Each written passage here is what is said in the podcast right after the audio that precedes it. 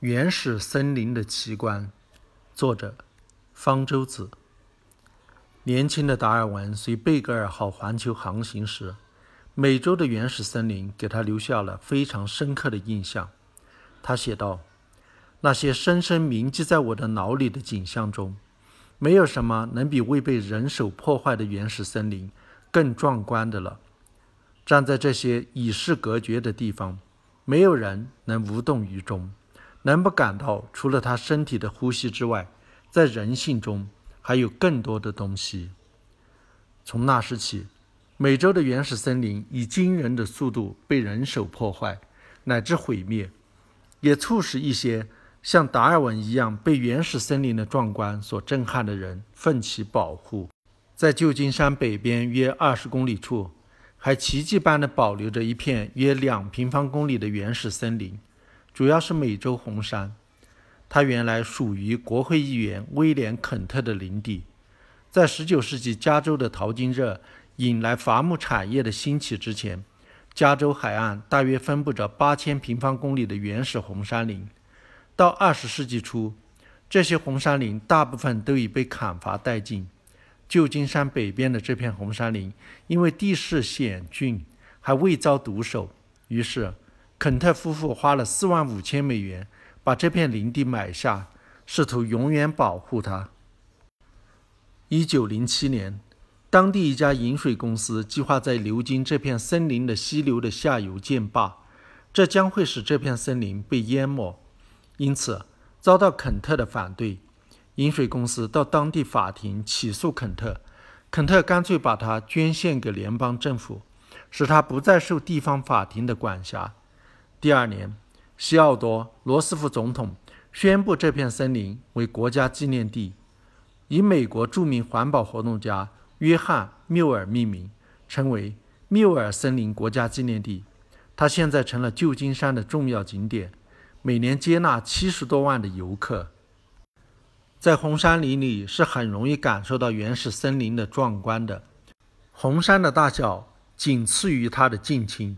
也生长在加州的巨山，名列第二，但是其高度却超过了巨山，是最高的植物。现存最高的一棵高达一百一十六米。因为百分之九十五的原始红杉林已被砍伐，不难想象，在被砍掉的红杉中，有的会超过现有的记录。由于重力的影响，树木的高度有一定的限制。据推测。树木能够达到的最高高度为一百二十二到一百三十米，红杉几乎达到了生长极限。红杉这个名字是一名西班牙传教士取的，因为它的新鲜树皮为亮丽的红褐色。它的树皮非常厚，可以达到三十厘米厚。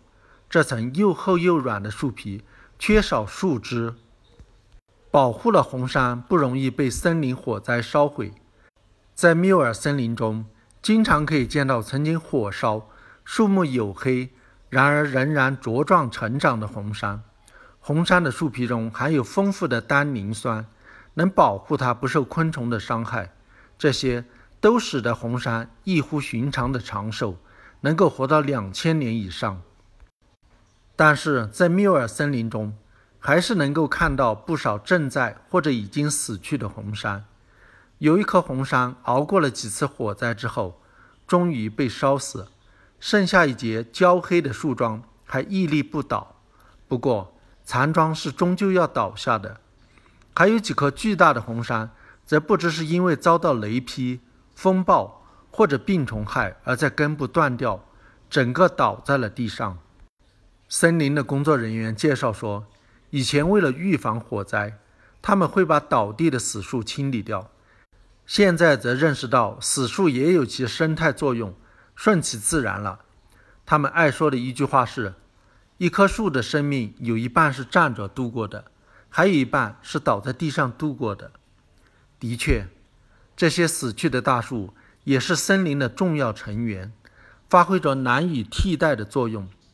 红杉树皮含有休眠芽，树干倒下死去。会刺激这些休眠芽开始发育，长出树苗。它们是老树的克隆，将各自逐渐长成大树。它们或者在倒下的树干上整齐地排成一排，或者以老树的残桩为中心，组成一个家庭小圈子。在缪尔森林，常常可以见到类似这样整齐排列的克隆树阵。如果倒下的大树没有留下克隆，也没有浪费掉，蘑菇将在它们上面生长、繁衍，昆虫将以它们为食，或者在那里栖息。两栖动物、鸟类和哺乳动物也会在那里筑巢，甚至北美山猫都被发现住在红山残桩的洞中。如果大树倒在溪流中，会形成水坑，鲑鱼将在那里产卵。缪尔森林中的溪流是濒危的野生银鲑鱼最后的繁殖地之一。倒地的树干能吸收雨水，保持土壤的潮湿。落叶和球果也容易在倒地树干的周围聚集，在它们逐渐腐烂后，其含有的营养素就逐渐释放进了土壤，因此，死树周围的土壤变得特别肥沃，掉在那里的种子很容易生根发芽。如果你在森林中看到一棵大树倒下，无需为此伤感。一棵大树的倒下，不仅仅是一个旧生命的结束。更是无数新生命的开端，而这不过是原始森林的一个小小奇观。